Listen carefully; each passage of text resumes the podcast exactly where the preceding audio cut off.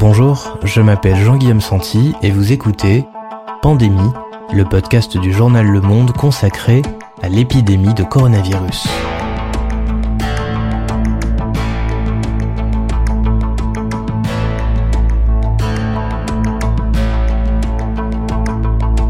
Dans l'épisode précédent, Chloé Eckertzweiler, journaliste spécialiste des questions de santé publique, nous expliquait les différents scénarios sur la table pour sortir du confinement.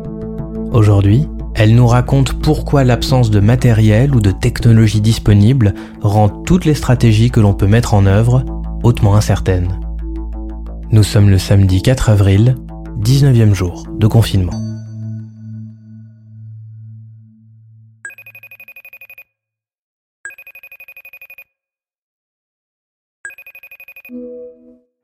Allô Chloé, est-ce que tu m'entends?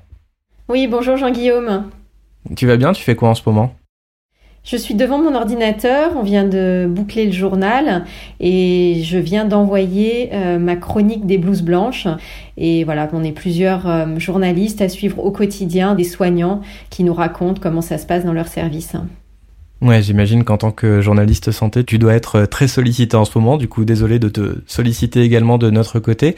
Euh, je t'appelle pour euh, la suite de notre épisode précédent où tu nous expliquais comment l'État envisageait de déconfiner de façon différenciée par région, par classe d'âge, sur la base de tests.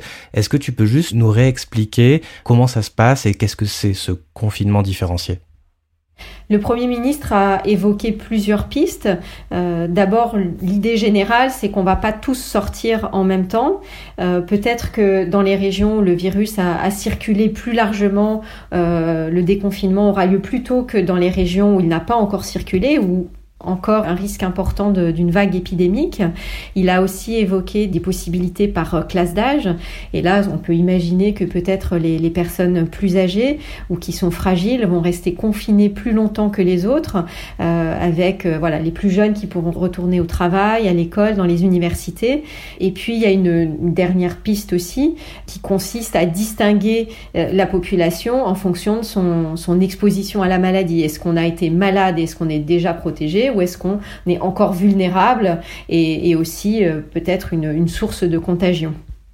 Comment est-ce qu'on peut savoir ce, statut-là des personnes aujourd'hui par rapport au virus? Alors aujourd'hui, on ne dispose pas de moyens de savoir si on a été contaminé ou pas, si on est immunisé ou pas. Et pour ça, on compte sur euh, la mise au point de, tests euh, qu'on appelle sérologiques qui permettent de détecter dans le sang des anticorps qui indiquent qu'on a été malade. Aujourd'hui, on dispose d'un seul test qui est un test diagnostique. Alors dans le jargon, on appelle ça un test PCR qui consiste à repérer au moment où on a des symptômes s'il y a du matériel génétique du virus qui circule dans l'organisme. Donc les tests nasaux qui existent aujourd'hui avec le petit écouvillon qu'on met dans le nez d'une personne, euh, c'est différent euh, des tests que le gouvernement euh, veut mettre en place pour vérifier si on a déjà eu ou non la maladie, c'est ça? Oui, il y a effectivement ces deux approches possibles. Soit on teste les gens quand ils sont malades, avec un test diagnostique, soit on les teste après qu'ils aient été malades, quand tous les symptômes ont disparu, et le seul indice qu'on ait été malade, ce sont les anticorps qui circulent dans l'organisme, et c'est l'objectif de ces tests sérologiques de les, de les repérer euh, pour permettre aux gens de savoir effectivement s'ils sont immunisés, sinon on n'a aucun moyen de savoir si euh, les symptômes qu'on a eus il y a deux, trois semaines étaient un simple rhume ou une grippe, ou bien effectivement le, le Covid-19. Donc les tests sérologiques que l'on veut développer testent les anticorps, les tests diagnostiques, eux, détectent le virus. Moi, ce que je comprends pas dans tout ça, c'est que j'avais l'impression à un moment donné qu'on nous avait dit qu'il fallait arrêter euh, de tester, que ça servait plus à rien, le virus circulait et finalement les tests c'était pas si important. Alors pour comprendre euh, les, différentes étapes dans la stratégie du gouvernement, il faut revenir au tout début de l'épidémie. Quand les premiers cas sont arrivés en France, euh, l'idée c'était de tester systématiquement toutes les personnes qui étaient suspectes, donc qui présentaient euh, des, symptômes grippaux plus ou moins graves. Et par la suite, cette stratégie a un petit peu évolué, c'est-à-dire qu'on nous a expliqué que c'était plus possible de tester tous les cas suspects, voire que ça ne servait à rien, puisque pour orienter les soins, il suffisait de tester ceux qui étaient hospitalisés. Donc il y a eu un petit peu ce changement d'approche.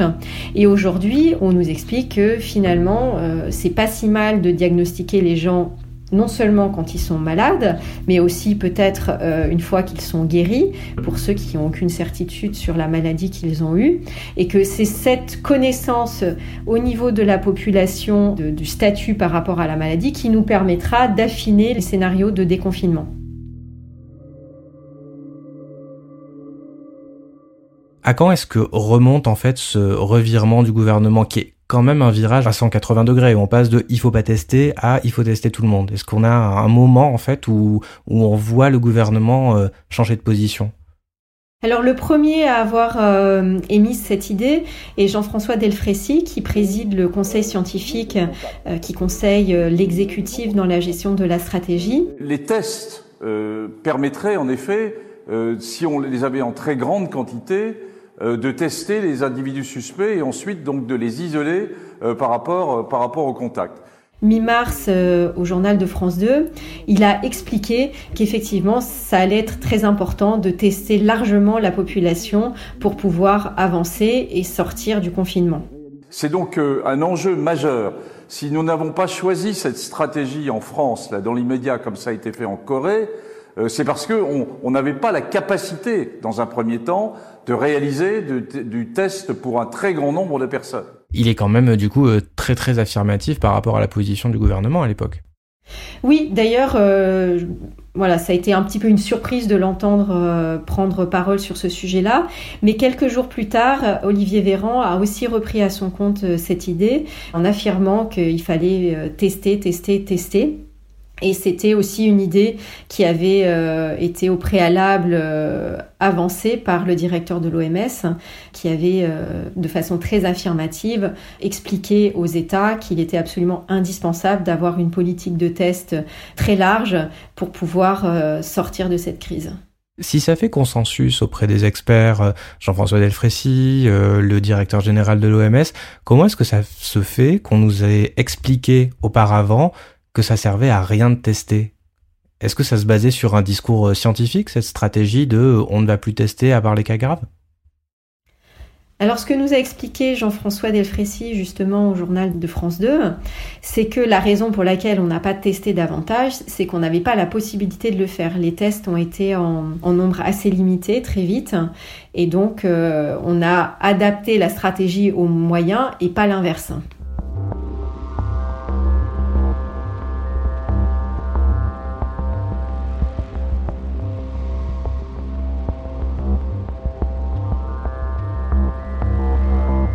Donc ce que tu nous dis, c'est que euh, le gouvernement n'a pas testé massivement au début de l'épidémie parce qu'on n'en avait pas les moyens. Pourquoi est-ce qu'on n'était pas euh, en mesure de réaliser euh, tous ces tests au moment où c'était nécessaire? Très vite, on s'est heurté en France à un problème de montée euh, en puissance euh, de ces tests parce qu'il y avait plusieurs goulots d'étranglement. Au début, tous les tests avaient lieu dans les hôpitaux. On s'est vite aperçu que ça n'allait pas être possible de tester tous les cas suspects dans un milieu hospitalier parce qu'il n'y a pas les ressources pour ça. Donc le gouvernement a imaginé confier ces tests aux laboratoires de ville. Ça paraissait logique, sauf que les laboratoires de ville ont très vite expliqué qu'ils n'avaient pas la possibilité de séparer les patients malades des patients sains, euh, non Covid, et que du coup ça faisait peser un risque à toutes les personnes qui franchissaient la porte du laboratoire si on les mélangeait. Puis il y avait un deuxième problème dans les laboratoires, quand bien même on aurait pu euh, séparer les patients, c'est les équipements de protection. Les hum, laboratoires de ville n'ont pas reçu tout le matériel nécessaire, notamment ces fameux masques FFP2 qui permettent une protection euh, complète contre la maladie, ni les surblouses. Et puis, on s'est aperçu aussi qu'on n'avait pas forcément assez d'écouvillons. Euh, les écouvillons, ce sont ces espèces de très très grands cotons-tiges qu'on introduit dans la narine pour faire le prélèvement. Donc voilà, il y a eu tous ces goulots d'étranglement qui se sont euh, multipliés au tout début de la chaîne. Et puis ensuite, à l'autre bout de la chaîne, quand euh, on a enfin réussi à faire le, prélèvement, il y a tout le problème du, parc de machines euh, qui, se pose avec la nécessité de préparer les échantillons au moyen de, de réactifs. Et ces réactifs, on s'est aperçu qu'on n'en avait pas assez. C'est quoi un réactif? Les réactifs, ce sont les produits chimiques qu'on utilise pour préparer l'échantillon et qu'on met ensuite euh, dans la machine. D'accord, donc sur les tests diagnostiques euh, qui déterminent si on est malade ou pas, on voit qu'il y avait euh, d'énormes problèmes de, matériel en fait pour pouvoir les, les faire à l'échelle de la population. Qu'est-ce qu'il en est des tests sérologiques qui vont donc tester si on a déjà attrapé la maladie et si on est immunisé contre elle? Est-ce qu'on peut les mettre en place cela? Alors aujourd'hui, ces tests sérologiques ne sont pas encore prêts, euh, qu'il s'agisse d'une prise de sang ou bien d'un moyen plus simple, au moyen d'une bandelette qui ressemblerait euh, à un test de grossesse. On n'en est pas encore au, stade commercial, du moins en France. Il y a des choses qui ont, qui ont circulé dans d'autres pays, euh, mais pas toujours avec bonheur, puisqu'on s'est aperçu que certains tests sérologiques n'étaient pas fiables et pouvaient donner un résultat positif pour un patient qui en réalité n'avait jamais été euh, contaminé. Et donc ça pose d'énormes problèmes si, euh, si cette fiabilité n'est pas assurée. Donc là, on n'est pas tant sur un problème de quantité qu'un problème de technologie pas encore vraiment au point voilà, la technologie n'est pas encore au point. Et puis il y aura peut-être après aussi un challenge euh, en termes de, de quantité, puisqu'évidemment, on imagine bien que si un test qui est mis au point, tous les pays vont vouloir euh, se fournir en même temps pour offrir ce test à leur population. Donc là, on risque de se retrouver à nouveau avec les mêmes goulots d'étranglement qui existent pour d'autres produits.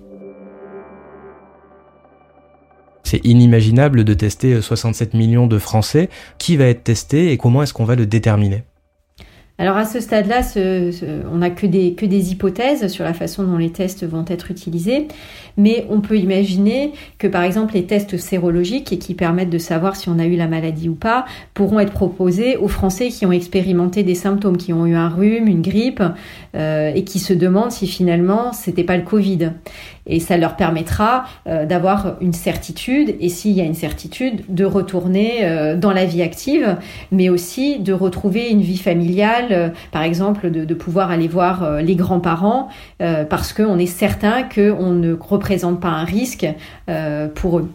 Il y a aussi l'autre type de tests, les tests diagnostiques, qui vont peut-être être proposés cette fois aux gens qui vont se recontaminer une fois le, confinement levé pour déterminer à nouveau comme on le faisait autrefois dans les clusters, si oui ou non ils ont effectivement la maladie, et puis proposer ce test également aux personnes avec lesquelles ils ont été en, contact pour euh, savoir si les contacts eux-mêmes ont été contaminés et ça, à nouveau, c'est pour permettre d'orienter aussi des stratégies de confinement, ou peut-être que si euh, des gens euh, vulnérables euh, ont été dans l'entourage d'une personne infectée, on va leur proposer voilà un confinement, alors que pour d'autres qui ont déjà été immunisés contre la maladie, ça ne sera pas nécessaire.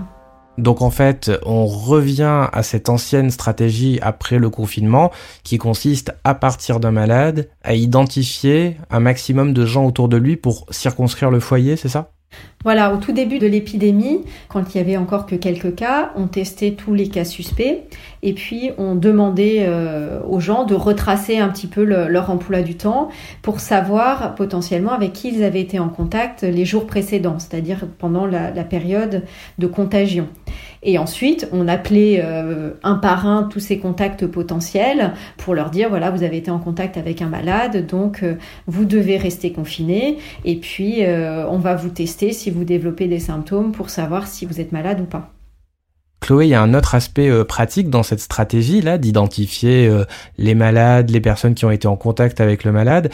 Euh, c'est ce qu'on appelle le tracking, l'idée de tracer, de, pister les gens. Est-ce que tu peux nous expliquer pourquoi on en parle en ce moment? On en reparle parce qu'on voit bien que cette stratégie d'identification des contacts, comme on le faisait euh, au tout début de l'épidémie, ne sera pas possible à une échelle euh, beaucoup plus importante. On voit mal euh, des équipes entières rappeler tout l'entourage d'un cas suspect pour, pour leur dire, voilà, vous avez peut-être été en contact avec quelqu'un qui est contaminé. Donc l'idée, c'est de disposer peut-être d'outils numériques avec, pourquoi pas, de la géolocalisation qui permettront, en croisant le parcours de personnes, de savoir si on a été ou pas en contact avec quelqu'un de contaminé. Alors ça, c'est une stratégie qui a déjà été euh, mise en place notamment en, Corée du Sud. Est-ce que c'est envisageable en France? En France, pour l'instant, l'exécutif est extrêmement prudent parce qu'évidemment, c'est une, forme d'atteinte aux, libertés individuelles. En France, on a des lois qui protègent notre vie privée. Et donc à ce stade, ce n'est qu'une réflexion et le Premier ministre ne s'est pas trop avancé là-dessus en esquissant peut-être un dispositif sur la base du volontariat. Donc en gros, Chloé, si je résume notre discussion, l'ensemble des idées concrètes pour appliquer ce déconfinement sélectif, elles restent très incertaines. Les tests de diagnostic, on n'a pas encore suffisamment de matériel. Les tests sérologiques, on n'a pas encore la technologie. Et le tracking numérique, euh, c'est potentiellement illégal. Oui, et c'est bien ce qui pose aujourd'hui euh, problème au, gouvernement. Tous ces outils qui sont indispensables pour gérer la fin du confinement sont très difficiles à mettre en œuvre et pourtant complètement indispensables si on veut éviter un rebond de l'épidémie et une deuxième vague qui sera aussi problématique que la première. Merci Chloé. Merci Jean-Guillaume. C'est la fin de ce quatrième épisode. Si vous l'avez apprécié, n'hésitez pas à vous abonner, voire à nous laisser une note de quelques étoiles.